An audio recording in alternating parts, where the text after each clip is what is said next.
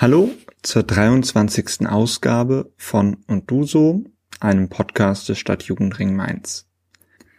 Diese Woche waren wir im Gespräch mit dem Bund der muslimischen Pfadfinderinnen und haben mit Jasmin über die Rolle von Pfadfinderinnen geredet und was es für einen Unterschied gibt, wenn man bei muslimischen Pfadfinderinnen tätig ist wie man einen Pfadfinderinnenverband aufbaut, hier in Mainz und auch auf Bundesebene, waren Themen in dem Gespräch.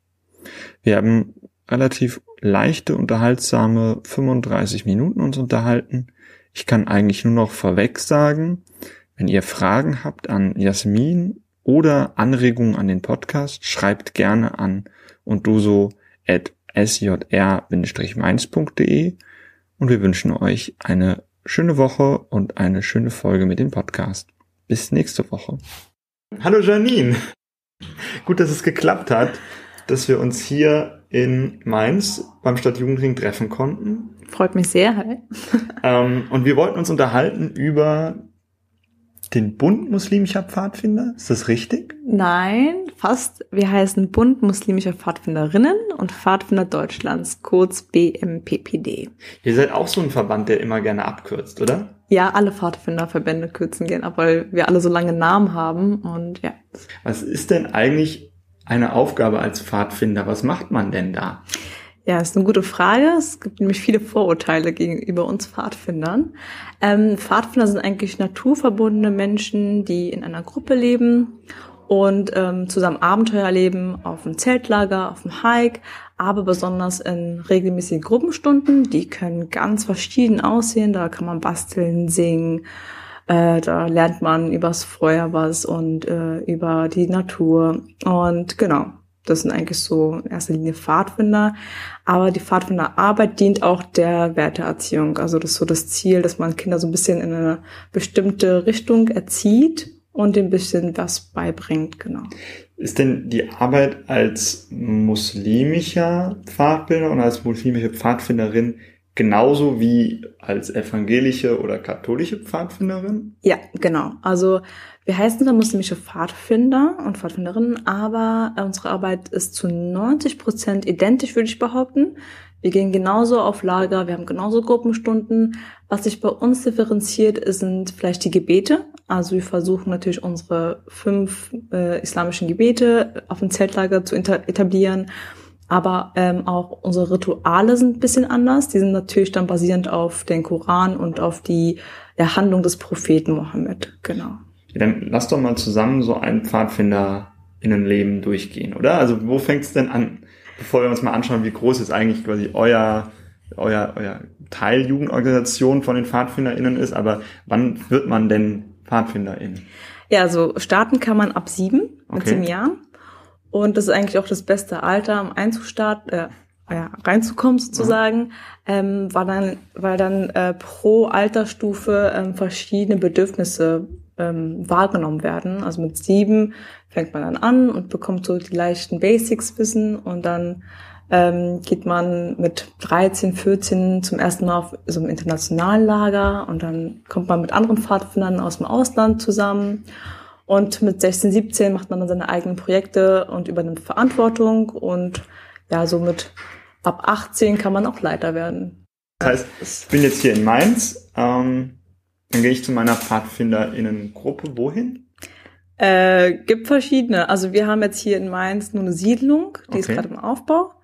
Ähm, das ist eine Siedlung? Ja, eine Siedlung ist bei uns eine Aufbaugruppe. Das heißt, also, ah, genau, vielleicht, also es gibt Siedlung und Stämme, das sind einfach die Pfadfindernamen für lokale Gruppe. Okay. Und eine Siedlung ist im Aufbau. Das heißt, die ist noch relativ frisch und braucht noch viel äh, Input von der äh, Zentrale und viel ähm, Hilfe sozusagen. Aber man kann bei einer Siedlung auch mitmachen. Ja, das kann man auch mitmachen. Wie genau. viel sind dann in unserer Mainzer Siedlung? Äh, momentan sind so zehn zehn Kinder und ähm, genau ähm, zwei zwei bis drei Leiterinnen. Das heißt, wahrscheinlich hat man dann nur eine Gruppe in Mainz, weil mit zehn Kindern sind das dann nicht mehrere. Ja, genau. Also normalerweise ist es so, dass man einen Stamm hat, hat und da sind verschiedene Altersgruppen vertreten. Das fängt beim, äh, beim Entdecker an, das sind die sieben bis elfjährigen, dann von elf bis dreizehn sind die Jungpfadfinder, dann von 14 bis 16 die Pfadfinder und dann äh, fangen die Rover an. Mhm. Die sind dann äh, 16 bis 18. Okay, Oder wie bis 21 geht sogar. Aber die meisten werden halt mit 18 dann lieber ja. Leiter. In Mainz ist es dann wahrscheinlich noch eine große Familie. Ja, eine kleine Familie. Kleine Familie genau, sind, sind die Entdecker dann nur vertreten, weil wir ähm, alles fällt äh, natürlich mit den LeiterInnen mhm. und ähm, da das alles ehrenamtlich ist, ähm, brauchen wir natürlich einfach Menschen, die auch Lust haben, ehrenamtlich bei uns anzupacken und das ist ein bisschen schwer zu finden. Was, was macht man gerade in Mainz, wenn man jetzt Teilnehmerin oder Fadi, wie, wie, ist, wie ist man, wie nennt man sich als Teilnehmerinnen in so einer Gruppe? Ja, die meisten sich äh, Fadi abges okay. äh, äh, abgekürzt, genau. Ich glaube, also viele Menschen, die wahrscheinlich in Jugendverbandsarbeit sind, die kennen das Stichwort Pfadfinderin mhm. oder Pfadfinder sein. Ähm, und ich verbinde damit jetzt draußen in der Natur am Lagerfeuer sitzen. Ja. Ich verbinde damit irgendwie auch ein positives Weltbild jungen Menschen mitgeben. Was, also wo kommen, also wo kommen da die Religionen mit rein? Welche mhm. Rolle spielen die und wo spielen die auch eine Rolle? Also vielleicht so ein Bild in diesen Alltag als ja. Pfadi, glaube ich, wäre auch spannend. ja, wissen. also ähm, bei Gruppenstunden kommt es jetzt nicht so sehr ähm, zum Ausdruck, dass wir muslimische Pfadfinder sind. Also was vielleicht wichtig ist, wir eröffnen immer mit einer Suche aus dem Koran und beenden immer eine Gruppenstunde mit damit. Ähm, bei den Gruppenstunden kann man natürlich dann islamische Themen auch bearbeiten, wie zum Beispiel beim Ramadan, ist der Fastenmonat bei uns. Das kann man dann super äh, benutzen als Thema und mit den Ramadan-Kalender äh, basteln, so wie ähnlich wie ein Adventskalender. Aber ähm, eher auf dem Lager kommt das zum Tragen, dass wir dann zum Beispiel wirklich ein Gebetszelt haben und dann da aufrufen und die dann immer kommen können. Ähm, wir zwingen aber niemanden, das ist alles freiwillig. Und äh, bei den Spielen kann sich das auch auswirken, dass wir dann zu bestimmten Propheten dann äh, ein Rollenspiel ähm, aufarbeiten oder so. Aber wie gesagt, eigentlich ist das jetzt nicht so essentiell, der Islam. Also es geht auch vor allem darum, dass wir bestimmte Gebote einhalten, wie zum Beispiel Alkoholverbot oder dass wir Geschlechter getrennt ähm, schlafen in den Zelten. Das ist so, was uns glaube ich, so ausmacht, mehr oder weniger. Aber genau wie andere Pfadfinder ähm, äh, versuchen wir ähm, natürlich auch uns für Gerechtigkeit einzusetzen und natürlich auch so ein bisschen Jugendpolitik zu machen und das den Kindern zu, näher zu bringen in den Gruppenstunden. Also selber genau. aktiv zu werden. Oder? Ja, genau, okay. Verantwortung zu übernehmen und zu handeln. Ne? Das ist ganz wichtig. Ich denke, in dieser Generation, in der wir leben, geht es immer ein bisschen mehr verloren und das wollen wir denen natürlich auch ein bisschen in die Hand geben, zu sagen, hey, ähm, ihr seid Kinder dieser Gesellschaft, mhm. äh, auch wenn ihr ein Migration Migrationshintergrund habt, ähm, mhm. ihr seid trotzdem Deutsche und ähm, wenn ihr zu dieser Gesellschaft gehören wollt, müsst ihr euch auch dafür einsetzen. Das heißt, die meisten Teilnehmerinnen haben Migrationshintergrund oder wer, wie ist, wie ist euer äh, wie sind eure ja, ich Kids? Tue, ja, ich tue mich mal schwer mit diesem Wort Migrationshintergrund. Mhm. Äh, ja, aber klar, die meisten Kinder haben Eltern aus dann aus anderen Ländern sozusagen. Also wir haben viele aus Marokko, mhm. ähm, aber auch Afghanistan. Ich persönlich komme aus dem, also meine Eltern kommen aus dem Libanon. Dann äh, haben wir auch einige Türken bei mhm. uns, mhm. also Deutsche mit türkischem Migrationshintergrund mhm. so. ähm, ich würde sagen, bevor ich noch ein paar Fragen, die mich einfach grundsätzlich an Pfadfinder ja. interessieren, jetzt gleich raushaue. Zum Beispiel sitzt du jetzt gerade voll mit so einem wie, nennt man Halstuch oder Fuller? Einem Halstuch. Das ja. würde mich gleich auch noch interessieren, welche Rolle das spielt. Das sieht man ja bei vielen PfadfinderInnen genau. als quasi auch Identifikationsmerkmal. Die sind auch unterschiedlich oder sind die genau, alle ja, gleich? Ja. Ähm, haben wir jetzt ja eigentlich uns angeschaut, wie jetzt in einem Stamm oder einem Dorf, nee, was war das? Siedlung oder Siedlung, Stamm, Siedlung Stamm oder Stamm, so. genau, wie da eigentlich die Arbeit aussieht. Also Gruppenstunden einmal die Woche oder alle genau. zwei Wochen und dann Ausfahrten, wo es dann tendenziell also eine, eine Betonung der unterschiedlichen religiösen Richtungen gibt. Entweder mit Gebetszelt oder genau. mit thematischen Dingen. Aber ihr seid ja eingebettet in irgendwie so einer großen Pfadfinder-Kommune, nee, Welt. Ja, genau. Also vielleicht vorab, ähm, Pfadfinder sind ist die größte Jugendbewegung äh, weltweit. Es gibt einen Weltverband, ähm, der hat, glaube ich, über 50 Millionen Mitglieder. Und ähm, der akzeptiert pro Land ähm, einen Dachverband. Und hier in Deutschland gibt es einen Dachverband, das ist der Ring Deutscher PfadfinderInnen, äh, kurz RDP. Und da sind wir ähm, untergegliedert. Und da seid ihr Mitglied geworden? Wir sind momentan Anschlussmitglied, okay. ähm, haben aber jetzt auch einen Antrag gestellt, dass wir Vollmitglied werden möchten. Und ja, das wird sich dann jetzt demnächst herausstellen, ob wir das werden oder nicht. Das heißt, seit wann gibt es denn eigentlich muslimische PfadfinderInnen? Äh, gute Frage. Uns gibt es seit 2010. Wir haben dieses Jahr unser zehnjähriges Jubiläum. Leider können wir es aufgrund von Corona nicht feiern. Mhm. ja, aber es wird dann vertagt auf nächstes Jahr. Und da hat's wo angefangen? Seit wann bist du eigentlich dann so dabei? Hast du schon den Anfang auch miterlebt oder? Nee, leider nicht. Also mhm. ich hätte mir auch gerne gewünscht, dass es zu meiner Kinder- und Jugendzeit Pfadfinderin für Muslime mhm. äh, gegeben hätte. Dann wäre ich gerne auch dabei. Mhm. Ähm, ich bin vor vier Jahren eingestiegen mhm. als Quereinsteiger ähm, und zwar als Leiterin. Okay. Genau, da habe ich äh, zufällig bei Google ähm, was ge gesucht für meine Hausarbeit. Mhm. Und dann kam die Website von den muslimischen Pfadfindern und ich dachte mir so, hä? Pfadfinder in Deutschland und dann auch noch muslimisch. Wie passt das zusammen? Hm. Ja, dann habe ich mir die Homepage bisschen durchgelesen und mich dann auch ähm, getroffen hm. mit jemandem aus dem Verband und dann war ich so begeistert, ich dachte, wow, ich muss äh, hier mitmachen und mir das mal näher anschauen. Hm. Bei Pfadfinderarbeit, man kann viel darüber reden, aber man wird es erst ähm, spüren, wenn man es erlebt. Hm. Ja, deswegen geht einfach mal in eine Gruppe und macht mit bei einer Singerunde oder ja. beim Lager. Ähm, also ich glaube, so über das, wie man selber, wie du auch dazugekommen bist, ich glaube, das ist auch immer, glaube ich, so die, die Entstehungsgeschichte von Engagement, wenn man das jetzt mal mhm. so ganz groß schreibt. Was, was ich mich jetzt eben gerade noch gefragt habe, ich gesagt, das ist so eingegliedert in die anderen PfadfinderInnen. Seid ihr auch in Kontakt mit den anderen? Oder ist das eher, man ist da noch Mitglied, weil man irgendwie Mitglied ist irgendwo? Oder ähm, Gibt es da Austausch? Ich habe irgendwo gelesen, dass ihr auch mal bei dem evangelischen Kirchentag mhm. wart als Helfer, genau. Helfer und so weiter. Ja. Warum und wie, wie ist da der Austausch zu den anderen Fadis? Ja, also wir sind in großem Austausch. Mhm. Ähm, Im RDP trifft man sich auch mindestens äh, zweimal im Jahr und ähm, es gibt auch Projekte seitens des RDPs, wo alle Verbände mitmachen. Es gibt einmal das Friedenslicht, das, da wird das, ähm, ein Licht aus Bethlehem nach Österreich gebracht, dann fahren viele Pfadfinder aus Deutschland nach Österreich und bringen das Licht nach Deutschland und es wird dann überall verteilt.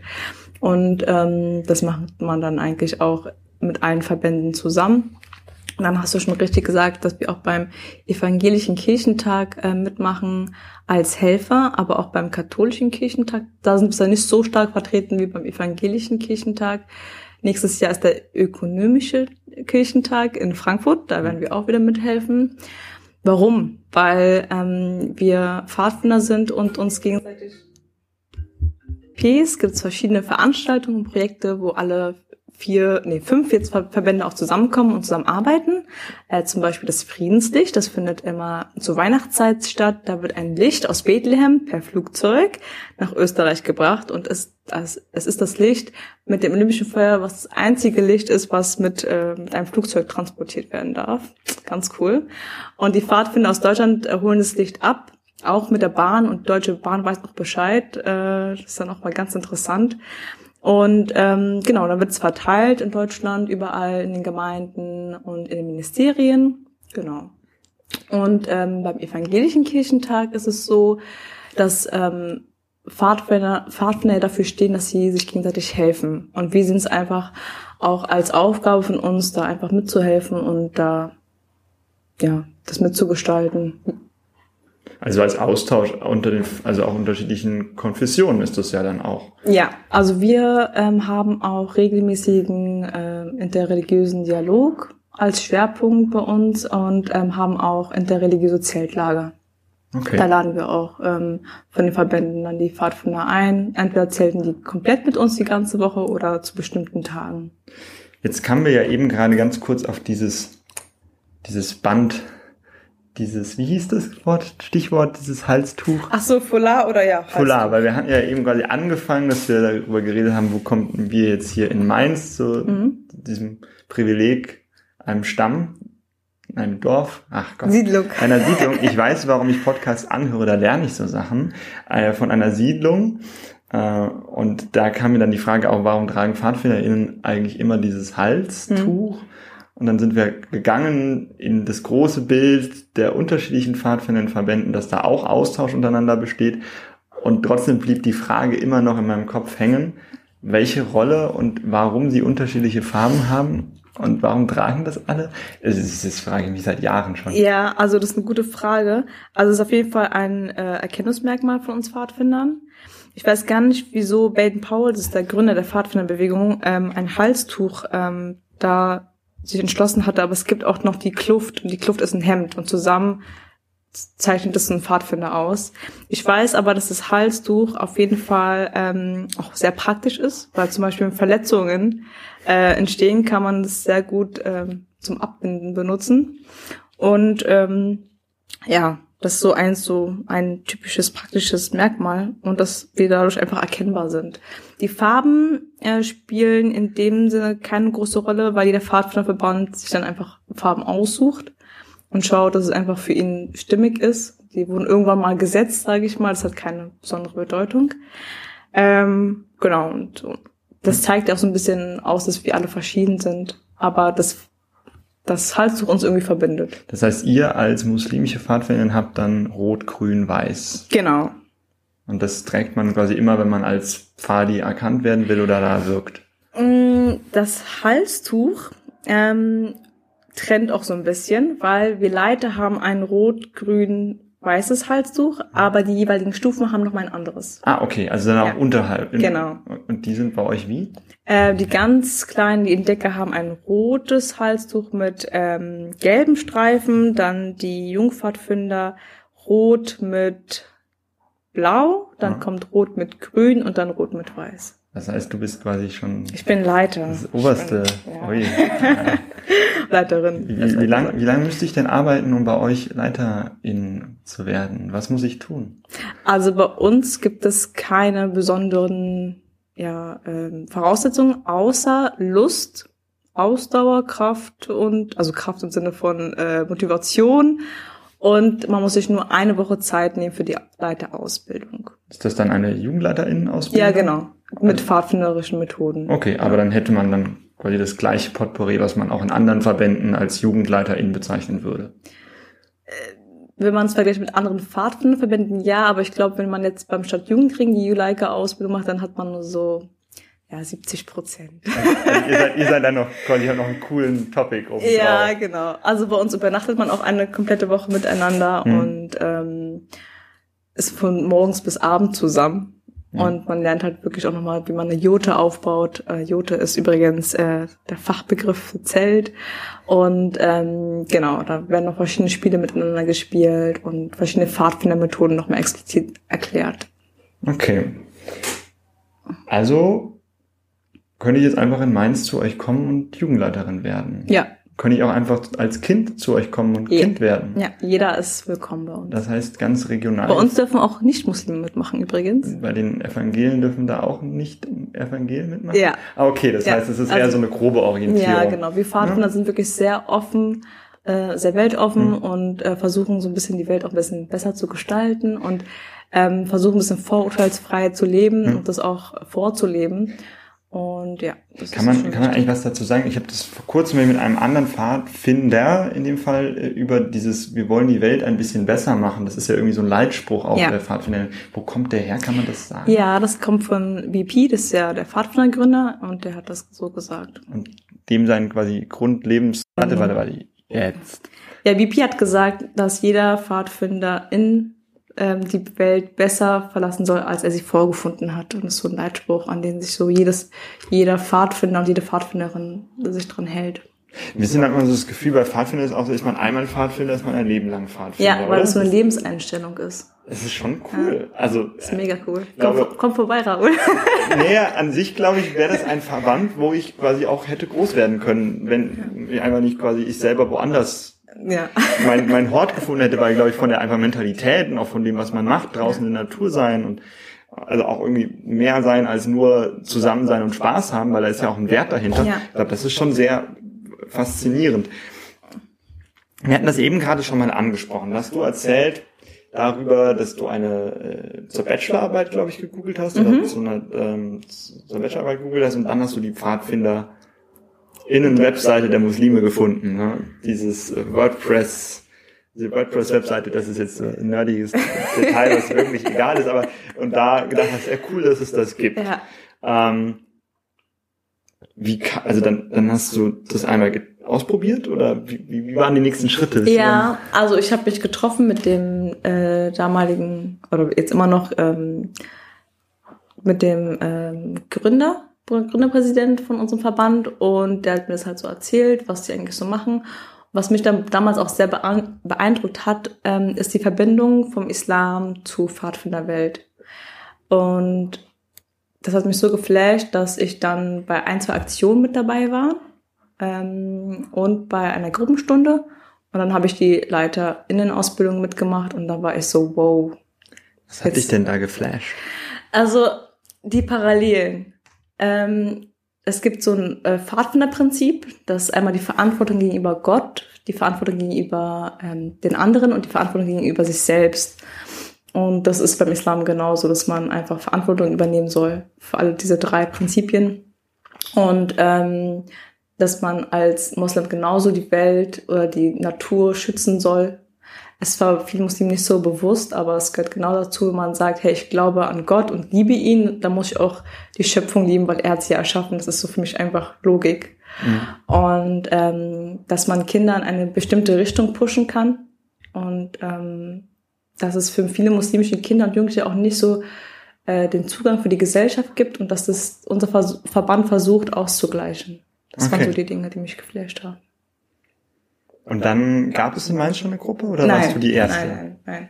Die gibt's äh, erst seit ich glaub, einem Jahr. Hm. Ähm, genau, also relativ noch frisch. Und du hast sie dann gegründet oder warst du erst woanders untergekommen? Nee, ich war, zu, ich war in Rüsselsheim untergekommen und da bin mhm. ich auch noch Immer okay. noch, aber ich kann die Kinder da nicht loslassen. Okay. ja.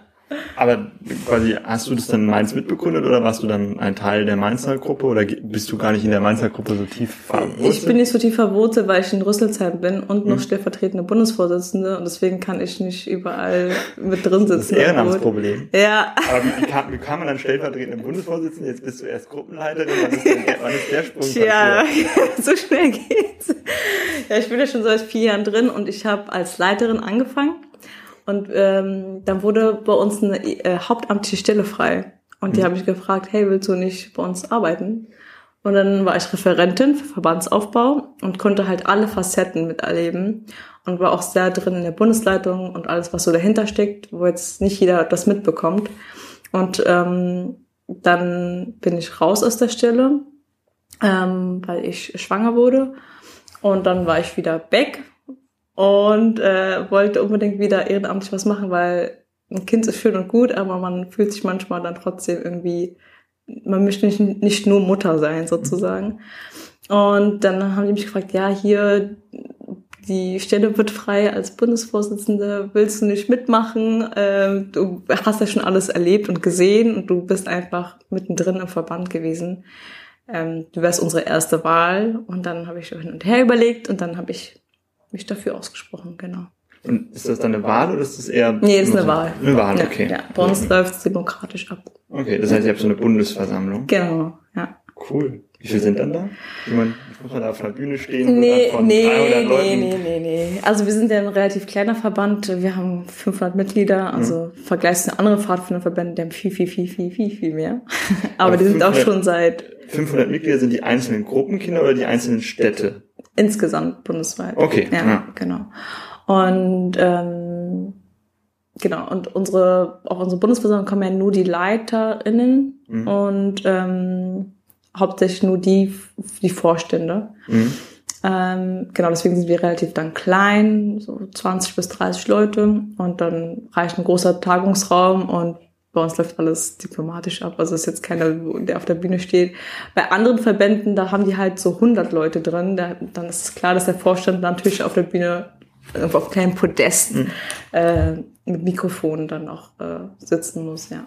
Aber hier sind wir ja auch eigentlich so ein bisschen in deine eigene kleine Biografie äh, reingewandert und jetzt stellen wir raus, ah, stellvertretende Bundesvorsitzende, äh, Wunder, wie kommt man quasi dann zu der Gesprächspartnerin? Ähm, ein großes Privileg als Stadtjugendring. Alles gut sehe mich immer noch so als Leiterin eher als, als aber, Bundesvorsitzende. Aber wenn wir schon dabei sind, was, was ist denn dann deine Aufgabe noch ja. neben der Arbeit mit der Gruppenstunde in, äh, in Rüsselsheim? Ja, eigentlich alles organisatorische. Ne? Also Das fängt an bei den ähm, beim Dachverband, da bei den Aus, bei den Sitzungen mit dabei zu sein, ähm, bestimmte Themen auszuführen ähm, oder zum Laufen zu bringen, wie jetzt zum Beispiel unsere Projekte wie der 16. Mai, das ist der Internationale Tag des friedlichen Zusammenlebens, wofür wir uns äh, ganz stark gemacht haben oder immer noch stark dafür machen. Mhm. Und dass die ähm, Arbeit bei, in den Stämmen auch läuft, also versuchen immer so ein bisschen zu gucken, äh, wo sind Schwierigkeiten, wo kann man ähm, ja, helfen ja, und einfach den Laden zum Laufen bringen. Aber auch noch relativ nah an den Menschen, oder? Ja, weil wir äh, noch relativ klein sind mhm. Und ähm, es zwischen den Stamm und der Bundesebene keinen Zwischenstep gibt. Also keine Landesverbände gibt es nicht. Die haben wir jetzt letztes Jahr gegründet, mhm. aber da das noch so frisch ist, ist da noch keine richtige Struktur drin, sage ich mal. Das dauert ja alles, bis alles besetzt ist und ja. Wir haben äh, vorhin kurz über dein Studium geredet. Ganz viele unserer ZuhörerInnen sind selber Studenten und Studentinnen und äh, interessieren sich Wollen gerne. jetzt wissen, was ich studiere? Ja, ja, schon. Also ich bin immer noch nicht fertig, Leute. Nehmt euch kein Beispiel an mir. Ach so. Ja, ich ähm, bin noch Studentin. Ich muss noch die Bachelorarbeit zu Ende schreiben. Mhm. Ähm, das ist das Einzige, was fehlt. Und zwar islamische Studien an der Frankfurter Goethe-Universität. Ah, okay. Ja. Das heißt, aus dem Googeln über ein Thema mhm. wurde quasi eine Lebensaufgabe ein bisschen. Ja, ja, gut zusammengefasst. Aber es ist doch eigentlich schön zu sehen. Ich meine, das ist ja, ne, die Frage ist, was das Vorbild, schnell fertig werden oder sich auch Zeit lassen mit Dingen und dann auch da. Ja, also ich habe das Studium zwar in der Regelstudienzeit zu Ende gebracht, mhm. sozusagen, mit mhm. allen Modulen, aber die Bachelorarbeit und diese ein, zwei Hausarbeiten sind halt noch offen, weil mhm. ich schreiben nicht so sehr mag. Dafür bin ich halt woanders gut zum im auswendig lernen und Klausuren schreiben. Aber ja, das muss ich auch noch hinter mich bringen. Dann ähm, haben wir ganz oft am Ende noch so das Thema, wie viel Zeit braucht man eigentlich? Ich würde es gerne, glaube ich, bei diesem äh, Teil ein bisschen gliedern. Wir haben einerseits mm. dich als stellvertretende Bundesvorsitzende, ja. dich als ich sage jetzt mal Jugendleiterin, aber äh, quasi Stammesleiterin, ja, ich, genau, heißt Stammesleiterin. Äh, und dann haben wir die Aufgabe als Kind, was teilnehmen möchte. Ja. Weil nicht, dass jeder denkt, das sind gleich viel Zeit. Nee, ja. Zeit. Wie viel braucht man denn als stellvertretende Bundesleiterin als Zeit, die man da investieren müsste? Aber es braucht wahrscheinlich auch das Jahre, kann, bis man da hinkommt. Ja, na ja. Also das kann ich gar nicht so sagen, pauschal, weil es gibt Phasen, wo dann viel los ist, wie zum Beispiel, wenn wir im Bundeslager planen, dann ist da schon, da sind da so äh, Wochen, wo man jeden Tag vielleicht mal kurz telefonieren muss oder sowas. Aber es gibt auch Phasen, wie jetzt zum Beispiel zu Corona-Zeiten war halt Ebbe bei uns, mhm. da war halt nicht viel zu tun.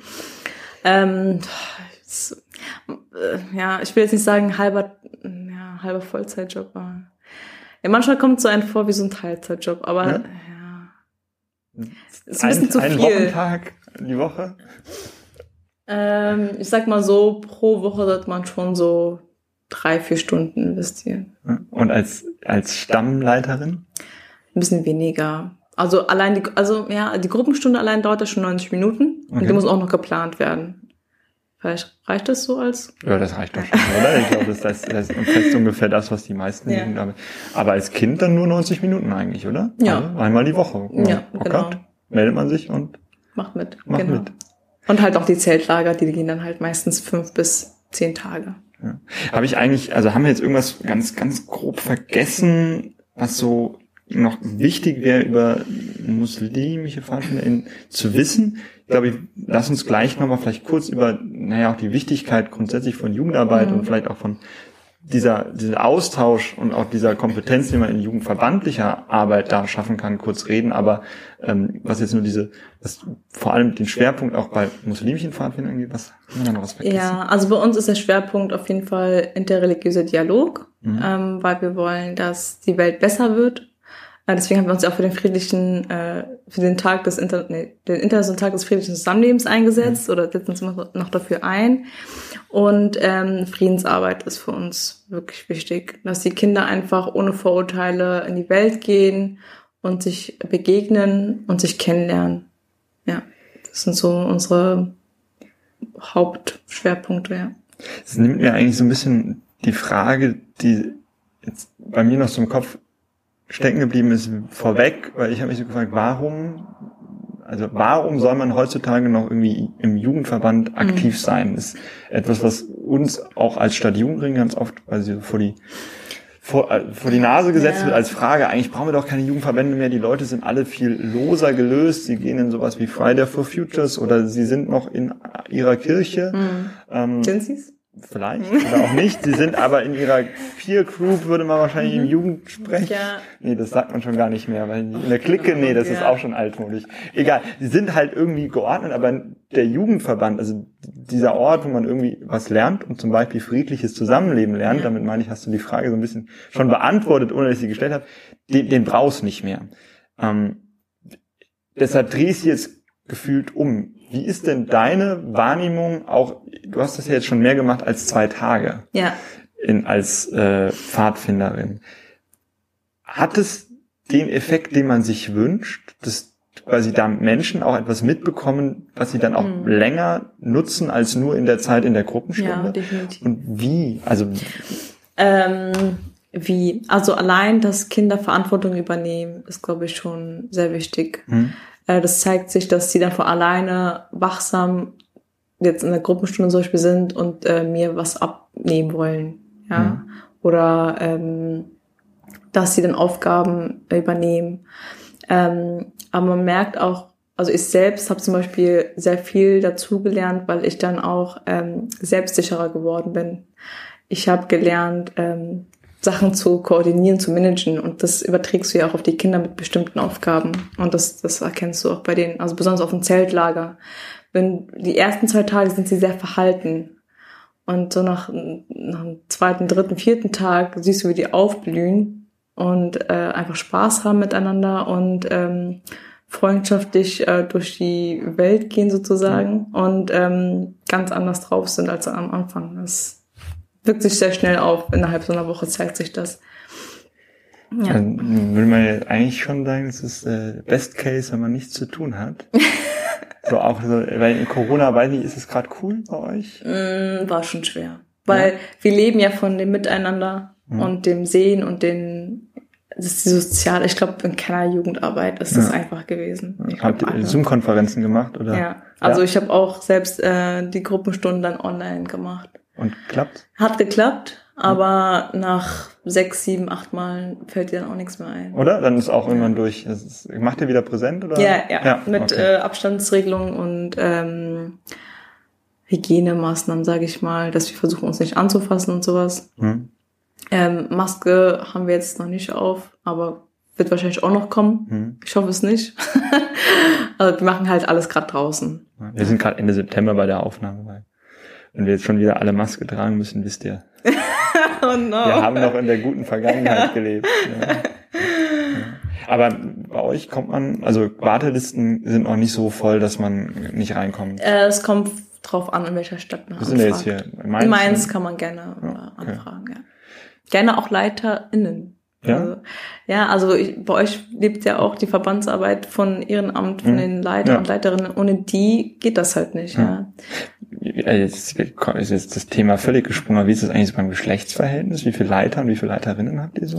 Oh, bisschen mehr Frauen. Okay. Also ich würde sagen 55, 45. Also seid ihr für einen Jugendverband schon ziemlich gut. Also bei uns waren ganz oft immer mehr Frauen als Männer, wenn man das mal. Ja, Frauen kommen immer mehr, ne? Ja. Also die möchten sich mehr sozial engagieren. Und es war bei uns ganz lange das Problem irgendwie, also in der, in der Jugendleiter-Ebene gab es immer mehr äh, Frauen, aber dann, wenn es um die Leitungspositionen gibt, dann sind irgendwie immer mehr Männer durchgesickert. Warum? Also ich möchte jetzt gar nicht hier eine Debatte darauf machen, warum das so ist, aber äh, da war das Problem, Frauen reinzubekommen, und bei der einfachen Jugendarbeit war es dann andersrum. ne?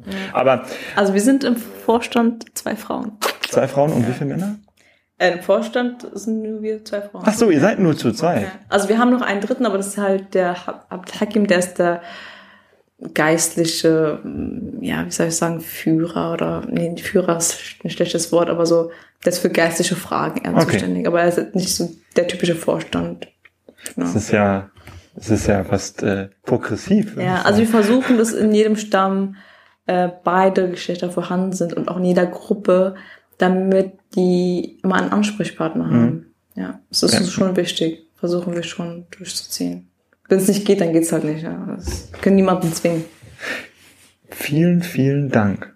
Nicht zu danken. Das war sehr cool. Ja. Und äh, wir hoffen, glaube ich, beide auf ein Ende von Corona, damit man dann wieder am Lagerfeuer sitzt und nicht Ja. zwei Meter Abstand halten muss. Definitiv. Sind sonst Vor allem große- singen darf. Ne? Das- Wie ist, ach, das auch noch, stimmt.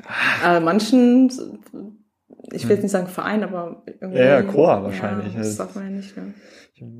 Ähm, ja, vor allem sind es auch riesen Lagerfeuer, wenn du da immer diesen Abstände hältst, dann ist ja gleich eine halbe Stadt abgebrannt. ja.